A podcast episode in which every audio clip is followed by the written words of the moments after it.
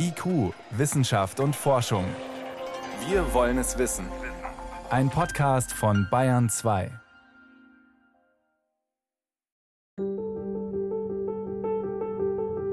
Viele Verbraucherprodukte enthalten nach wie vor problematische Chemikalien. Da gibt es zum Beispiel die Klasse der Stoffe, die hormonähnlich wirken oder andere Stoffe, die sehr langlebig sind und sich auch in der Umwelt und in uns anreichern können. Nicht die Verbraucherin und der Verbraucher sind schuld daran. Es verdient eine Industrie an diesen Stoffen und dem muss Einhalt geboten werden. Auch in der Industrie gibt es natürlich viele Menschen, die haben Kinder und die sich später auch zunehmend nicht fragen lassen wollen, und Papa oder Mama, was hast du eigentlich damals dazu beigetragen, um diese Situation zu vermeiden? Bei all diesen Themen wollen wir versuchen natürlich pragmatische und vernünftige Vorschläge Realität werden zu lassen und nicht überzogene Regulierung, die dann großen wirtschaftlichen Schaden anrichten würden. Nachhaltige Chemikalien. Nur noch umweltverträgliche Stoffe aus Europa? Eine Sendung von Helmut Nordwig. Bei fast jedem Einkauf gibt es etwas gratis dazu. Chemikalien, von denen wir nichts ahnen. Zum Beispiel Stoffe, die unser Hormonsystem beeinflussen können. Selbst in einem Münchner Bio-Supermarkt ist das so, etwa in der Kosmetikabteilung. Eine Frau benutzt durchschnittlich bei ihrer Morgentoilette zwölf Produkte, Männer die Hälfte. Das heißt, die Gefahr für Frauen, sich hormonell wirksamen Stoffen über ihre Kosmetikprodukte auszusetzen, ist unweit größer als die bei Männern, weil sie einfach von der Fülle her mehr Produkte benutzen. Johanna Hausmann arbeitet für ein internationales Netzwerk von Frauen- und Umweltorganisationen. Es heißt Women Engaged for a Common Future, Frauen, die sich für eine gemeinsame Zukunft engagieren. Und das ist, ihrer Meinung nach, eine Zukunft ohne schädliche Chemikalien, vor allem ohne Stoffe, die so wirken wie Hormone, denn die können krank machen. Diese Substanzen verbergen sich zum Beispiel in vielen Kosmetika. Die Hauptgefahr bei Kosmetikprodukten im Sinne von hormonell wirksamen Stoffen sind Parabene, das sind Konservierungsstoffe, und Phthalate als Weichmacher in Kosmetik, die können auch aus der Packung in die Kosmetik hineingehen. Bei Zahnpasta ist ein großes Problem Triclosan. Triclosan wird verwendet, um Plaquebakterien zu beseitigen. Das wären Stoffe, die wir unbedingt vermeiden sollten. Ganz ohne chemische Fachausdrücke kommen wir in dieser Sendung nicht aus. Wir müssen sie wenigstens grob benennen, die Stoffe, die Experten immer mehr Sorgen machen.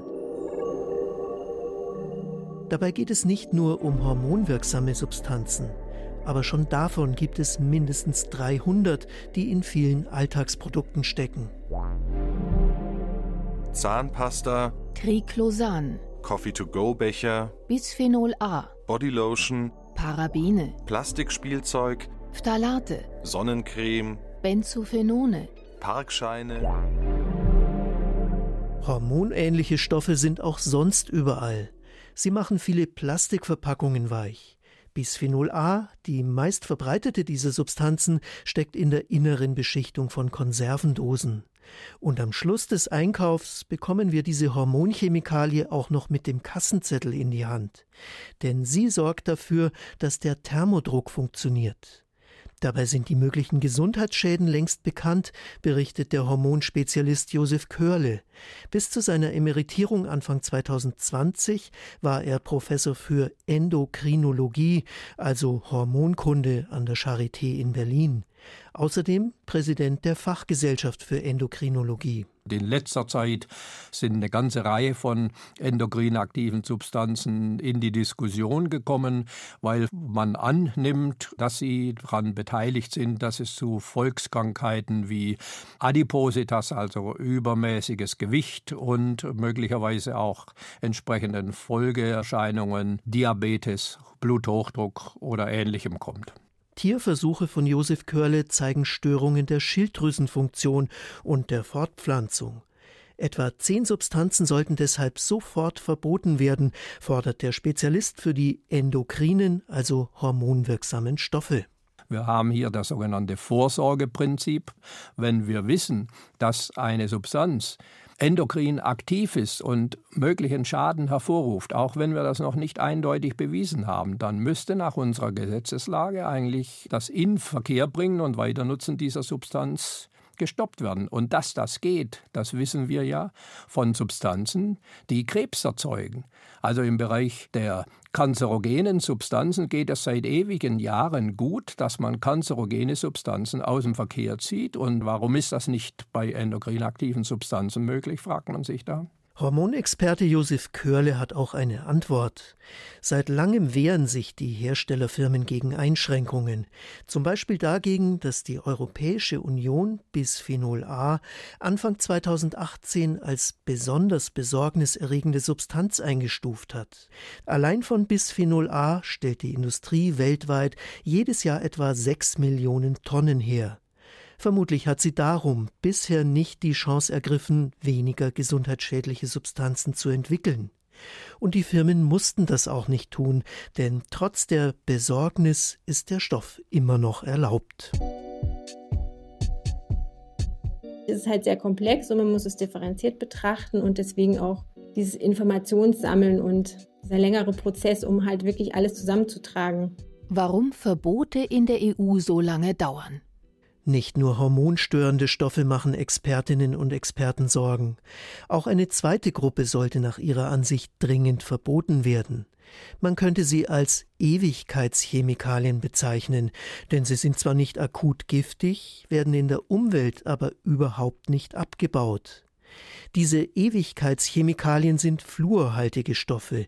Regenjacken werden damit wasserabweisend gemacht oder Schuhe. Auch in Drucktinten oder vielen Verpackungen stecken diese Substanzen. Deutschland will gemeinsam mit vier weiteren europäischen Staaten erreichen, dass sie aus dem Verkehr gezogen werden. Darum kümmert sich Dr. Mandy Lokai von der Bundesstelle für Chemikalien in Dortmund. Diese Stoffe, die in diese Gruppe fallen, hat man festgestellt, dass sie halt sehr viel Zeit haben, sich überall zu verteilen. Sowohl in Antarktis auch als Arktis kann man diese Stoffe in Proben finden, auch in Geweben von zum Beispiel dem Polarbären. Letztes Jahr kam ein Bericht heraus oder wurde veröffentlicht von der Europäischen Behörde für Lebensmittelsicherheit, wo man fünf ganz bestimmte Vertreter untersucht hat, aber man konnte zeigen, dass man diese Stoffe in Gewebeproben von Erwachsenen und Kindern findet. Einige von ihnen führen, zumindest bei Tieren, auch zu Gesundheitsschäden. Das Immunsystem kann beeinträchtigt sein und der Cholesterinspiegel steigen, ebenso die Krebsgefahr. Ein paar dieser Substanzen sind deswegen bereits verboten. Es gibt aber etwa 4700 solche Stoffe mit teils sehr ähnlicher Molekülstruktur. Deshalb würde es nicht viel ändern, nur einige wenige zu verbieten oder ihren Gebrauch deutlich einzuschränken man sieht halt, dass die Industrie natürlich mit Ähnlichem ersetzt und man irgendwie seine Herangehensweise ändern muss. Und aus diesem Grund ist halt jetzt diese Beschränkung der Ansatz, diese Stoffgruppe als Ganzes beschränken zu wollen. Ganze Gruppen von Chemikalien zu verbieten oder einzuschränken, das gab es bisher nicht.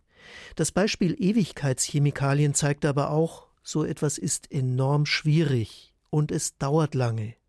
Der Prozess durchläuft nämlich viele Stufen. Bis es soweit ist, können also viele Jahre vergehen. Und so lange ändert sich erst einmal gar nichts. Weiterhin gelangen Ewigkeitschemikalien in die Umwelt, obwohl ja längst bekannt ist, sie werden dort nicht abgebaut und können der Gesundheit schaden. So it is time es ist an der Zeit, dass wir das anders machen. For a new approach. Alte und neue Regeln für Alltagschemikalien. Der europäische Tanker ist schwerfällig, nicht nur bei den hormonstörenden und den Ewigkeitschemikalien. Sie sind sozusagen nur die Spitze des Eisbergs, um die zurzeit besonders gestritten wird. Der gesamte Berg an problematischen Stoffen ist aber weitaus größer, weiß der Belgier Hans Breunings. Er ist Direktor der Europäischen Umweltbehörde in Kopenhagen.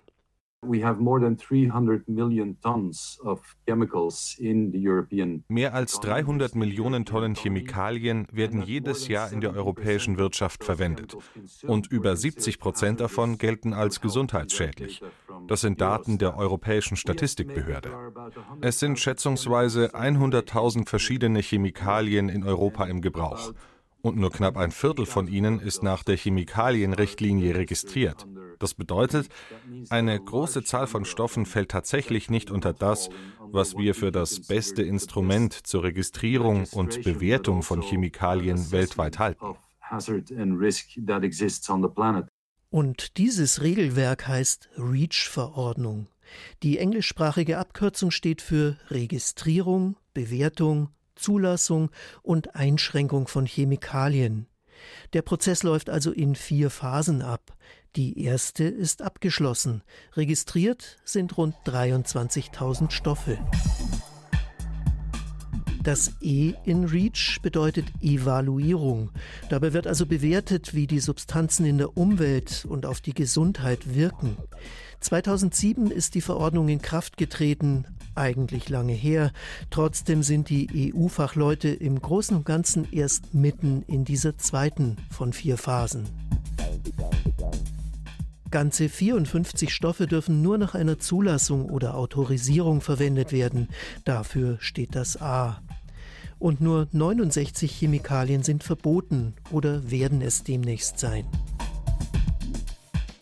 Zur Erinnerung, mehr als 70 Prozent der in Europa verwendeten Chemikalien gelten als gesundheitsschädlich. Die Bilanz von REACH fällt nach 14 Jahren also kläglich aus, auch wenn die EU die allergefährlichsten Chemikalien tatsächlich aus dem Verkehr gezogen hat. Deswegen teilen nicht alle uneingeschränkt die Meinung des Direktors der Europäischen Umweltbehörde, REACH sei das beste Chemikalienrecht weltweit. Theoretisch stimmt das zwar, findet zum Beispiel Sven Giegold, Abgeordneter der Grünen im Europäischen Parlament, denn das Regelwerk verspricht ja, die besonders gefährdenden Stoffe sollen aus dem Markt verschwinden, ersetzt werden, wo immer irgendwie möglich. Leider ist das häufig nicht passiert. Und das hat natürlich etwas damit zu tun, dass der Lobbydruck auf der einen Seite selbst problematische Substanzen wie zum Beispiel Bisphenol A im Markt zu halten enorm ist und auf der anderen Seite liegt es daran, dass die öffentlichen Institutionen nicht genügend Ressourcen haben. Seit Jahren dringen Europaparlamentarierinnen und Umweltschützer deshalb darauf, bedenkliche Stoffe müssen viel schneller verschwinden. Erst die Europawahl 2019 hat eine Wende gebracht. Kommissionspräsidentin Ursula von der Leyen hat den Green New Deal ins Leben gerufen. Das Ziel, Europa bis 2050 klimaneutral zu machen. Auch für die Chemikalienpolitik hat es Folgen. Es ist an der Zeit, dass wir das anders machen, das sagt der Litauer Virginius Sinkevicius. Seit der Wahl ist er Umweltkommissar. Und die EU-Kommission untermauert das schriftlich mit einer 25-seitigen Chemikalienstrategie für Nachhaltigkeit. Darin sind ganz konkrete Vorhaben aufgeführt. Wir müssen gegen die hormonähnlichen Substanzen viel resoluter vorgehen, müssen auch die Wechselwirkungen von Stoffen berücksichtigen und Substanzen einschränken, die ewig in der Umwelt bleiben, zum Beispiel viele fluorhaltige Stoffe. So haben wir es im Green Deal versprochen. Die Kommission will also weg von einer Chemieproduktion, die sich lange Zeit viel zu wenig darum geschert hat, ob Stoffe gesundheitlich bedenklich sind, hin zu Produkten, die Menschen nicht schaden und auch nicht der Umwelt oder dem Klima. Da hat die EU-Kommission sich einiges vorgenommen, sie konnte aber nicht anders. Der Druck der europäischen Bevölkerung war einfach zu groß geworden, berichtet Dr. Ninja Reinecke von der Nichtregierungsorganisation Chemtrust. Kurz vor der Veröffentlichung der EU-Chemikalienstrategie haben jetzt ja auch zehn Umweltminister, Umweltministerinnen an die Kommission geschrieben und gesagt, so das ist jetzt wirklich ein wichtiges Papier. Wir wollen hier eine zukunftsfähige Strategie vorgelegt bekommen. Das hat die Kommission jetzt tatsächlich auch erfüllt und sie sind sich, glaube ich, diesem öffentlichen Druck jetzt auch bewusst. Auch andere Umweltverbände begrüßen die neue Strategie, ebenso die grüne Fraktion im Europaparlament. Sven Giegold lobt vor allem, dass den großen Worten rasch Taten folgen. Dieses Jahr wird es schon losgehen mit der Verankerung der Hormongifte in der Verpackungsrichtlinie, die klärt, welche Produkte als Schadstoffe gekennzeichnet werden müssen. Sie kennen das etwa von den Signalen für krebserregende Stoffe. Und dort wird eine eigene Kategorie für hormonstörende Substanzen eingeführt und außerdem wird deren Nutzung in der Folge dann überall stark eingeschränkt. Die Industrie ist weniger euphorisch. Viele Firmen sind in einem europäischen Chemieverband organisiert. Auch der bezeichnet die Nachhaltigkeitsstrategie zwar als grundsätzlich richtig. Die Unternehmen befürchten aber, dass das zweite große Ziel Europas, die Klimaneutralität, durch zu viele Beschränkungen verzögert wird. Denn weniger Treibhausgase, das bedeutet nach den Worten des Verbandspräsidenten Marco Mensing eben mehr Chemie und nicht weniger, zum Beispiel für Antriebsbatterien, Wasserstoffproduktion, Solarzellen und vieles mehr. Vor diesem Hintergrund könne man der Industrie gerade jetzt nicht zumuten, alle schädlichen Stoffe zu ersetzen. Einer der Geschäftsführer des Deutschen Verbands der chemischen Industrie wird konkreter. Dr. Gerd Romanowski findet, die Strategie wäre nicht nötig gewesen. Wir haben in Europa das weltweit anspruchsvollste und weitreichendste Chemikalienrecht. Unsere Umweltsituation und die Gesundheitssituation der Menschen hat sich in den letzten Jahrzehnten erheblich verbessert. Das hat auch die EU-Kommission immer wieder festgestellt. Wir sind dem Rest der Welt weit, weit voraus und wir belasten unsere Industrie in einem Maße, wie es in anderen Teilen der Welt nicht geschieht. Die Chemikalienstrategie sieht allerdings auch vor, Unternehmen gezielt zu fördern, die nachhaltige Produkte produzieren. Gerd Romanowski befürchtet für die Mitgliedsfirmen seines Verbands aber mehr Bürokratie und vor allem jahrelange Unsicherheit, bis aus dem Vorhaben konkrete Gesetzestexte werden. Das passiert nämlich erst noch. Wenn man sich die Mitteilung der Kommission anschaut, dann sind die Vorstellungen zu mehr Belastungen, die sind sehr konkret und sehr klar zeichnen die sich ab, während das, was der Industrie an Förderungen, Unterstützung und Anreizen geboten wird, sehr vage ist und sehr verschwommen. Und unsere Befürchtung ist, dass die Vorschriften sehr harsch angezogen werden und dort sehr schnell konkrete Vorschläge auf dem Tisch liegen, während bei der Förderung dann das weit weniger konkret ist und vielleicht gar nicht so positiv sich am Ende gestaltet, wie es derzeit angekündigt wurde. Das sehen nicht alle Unternehmen so. Einige betrachten die neue Strategie als Chance. Sie bauen Geschäftsfelder aus, in denen zukunftsfähige Produkte produziert werden. Vor allem Firmen in Skandinavien, aber auch deutsche Unternehmen sind dabei. Klar ist, die Lobbyarbeit beginnt gerade erst, denn jetzt wird konkret um die Details gerungen. Und nicht nur die Chemiebranche versucht da in Brüssel Einfluss zu nehmen. Genauso tun das Verbraucher- und Umweltverbände wie Chemtrust. Auch Ninja Reinecke bereitet sich vor. Wir erwarten schon, dass es über die nächsten Monate und Jahre eben auch zu Auseinandersetzungen und Interessenskonflikten über viele Details kommen wird. Und es ist aber eben positiv zu bewerten, dass viele der angekündigten Prozesse zumindest schon mal in Gang gekommen sind. Die Zeichen, die wir bekommen haben, ist, dass die Vorschläge, die für dieses Jahr geplant sind, jetzt gerade vorbereitet werden. Insofern bereiten wir uns auf unsere Stellungnahmen vor, die wir dann im Rahmen der verschiedenen Konsultationen dann eingeben werden. Welche Regeln für Chemikalien genau kommen werden, ist derzeit noch offen. Ebenso wenig konkret ist bisher die Liste der Stoffe, die eingeschränkt oder verboten werden sollen. Sicher ist aber, hormonaktive Substanzen werden dazugehören und auch die fluorhaltigen Ewigkeitschemikalien. Sie sollen nur noch ausnahmsweise verwendet werden, wenn sie wirklich unverzichtbar sind, verspricht die Kommission. Einige Forschende denken da aber schon längst weiter. Sie entwickeln Konzepte für eine wirklich zukunftsfähige Chemie. Max Planck hat dann das zusammengefasst und hat gesagt, die neuen Ideen setzen sich nicht durch, weil die Anhänger der alten Ideen überzeugt werden, sondern weil sie aussterben und die neue Generation mit den neuen Ideen aufwächst. Nachhaltig und im Kreislauf. Die Chemie von morgen. Auch die Chemiebranche in Deutschland hat sich verpflichtet. Bis 2050 will sie keine Treibhausgase mehr ausstoßen. Ein gewaltiger Kraftakt, denn die Produktion ist bisher fast nur geprägt von energieintensiven Verfahren und fossilen Rohstoffen. Diese Ausgangsprodukte könnte die Industrie wenigstens manchmal durch Pflanzen ersetzen.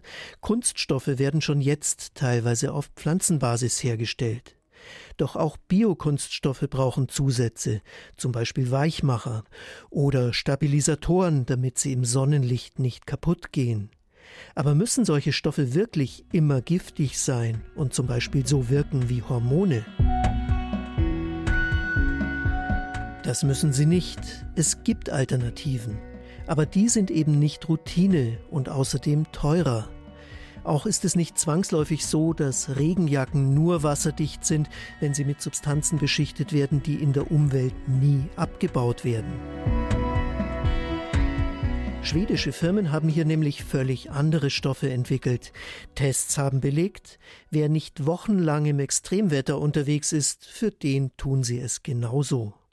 Eine ungiftige und umweltfreundliche Chemie ist durchaus möglich. Es gibt Stoffe, die auf dem Markt sind schon, schon seit Jahrzehnten zum Teil, die abbaubar sind in der Umwelt und trotzdem ihre Funktion liefern.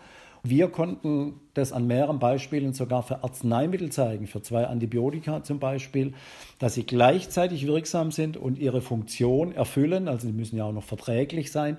All dieses ist gewährleistet und wenn sie in die Umwelt gelangen, sind sie dort schnell und vollständig abbaubar. Klaus Kümmerer widmet sich seit Jahrzehnten den Umweltwirkungen chemischer Stoffe. An der Universität Lüneburg ist er Professor für nachhaltige Chemie, einer der wenigen, die es in Deutschland gibt. Er hat einige verträglichere Alternativen für schädliche Chemikalien entwickelt. Ihm geht es aber auch um eine Kreislaufwirtschaft. Das heißt, die Stoffe werden nach Gebrauch recycelt. Wenn sie noch einmal in Umlauf kommen sollen, dürfen sie natürlich erst recht nicht der Gesundheit schaden. Und außerdem müssen die Produkte anders gestaltet werden. Recyclingbetriebe sollen leicht an die Inhaltsstoffe kommen und sie voneinander trennen können. Am Beispiel eines Handys kann man sich vorstellen, wie schwierig das ist. Doch selbst das ist noch längst nicht alles. Dann haben wir weiterhin immer noch die Problematik, dass wir auch in der zirkulären Wirtschaft mit dem Argument, es wird ja im Kreislauf geführt, immer noch nicht dran denken, dass vielleicht die Stoffströme immer größer werden, trotzdem immer mehr Ressourcen verbraucht werden, dass ethische Aspekte keine Rolle spielen. Ja, wenn wir an Metalle denken, das Kobalt, das aus dem Bürgerkriegsgebiet im Kongo kommt, mit Kinderarbeit.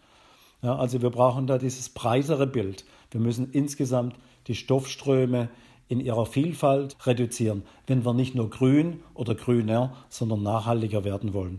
Der Chemiker erforscht ganz konkret, welche Möglichkeiten es dazu gibt. So hat er gemeinsam mit einem Krankenhausplaner untersucht, wie lassen sich Kliniken so planen und die Abläufe so organisieren, dass deutlich weniger Desinfektionsmittel gebraucht werden. Auch in der Wirtschaft entwickeln sich gerade völlig neue Modelle. Zum Beispiel können Unternehmen Lösungsmittel jetzt nicht mehr nur kaufen und irgendwann entsorgen. Auch eine Art Pfandsystem für diese Chemikalien gibt es neuerdings. Sie werden nach Gebrauch abgeholt, aufbereitet und wiederverwertet. Natürlich möchte der Eigentümer dann möglichst viel davon so sauber wie es geht zurückbekommen. Und weil es ein Pfand gibt, ist auch das Chemieunternehmen interessiert daran. All das will die neue EU-Chemikalienstrategie fördern. Europa steht an einem Wendepunkt. Die Union hat ihren Kurs geändert, um langfristig Gesundheit, Klima und Umwelt zu schonen. Dazu gehört auch ein völlig neuer Umgang mit Chemikalien. Noch gibt es Widerstände gegen die neue Richtung und ein schwerfälliger Tanker wie Europa wird eine Weile brauchen, bis er auf dem richtigen Kurs ist. Bis dahin können wir bei uns selbst anfangen und Chemikalien reduzieren. Ein Spülmittel funktioniert genauso gut ohne Farbstoff und Shampoo braucht kein Mikroplastik. Und vielleicht kann Mann oder Frau doch mal ein paar der sechs bis zwölf Kosmetika weglassen, die wir im Schnitt benutzen. Das tut unserem Hormonsystem gut und es entlastet die Umwelt.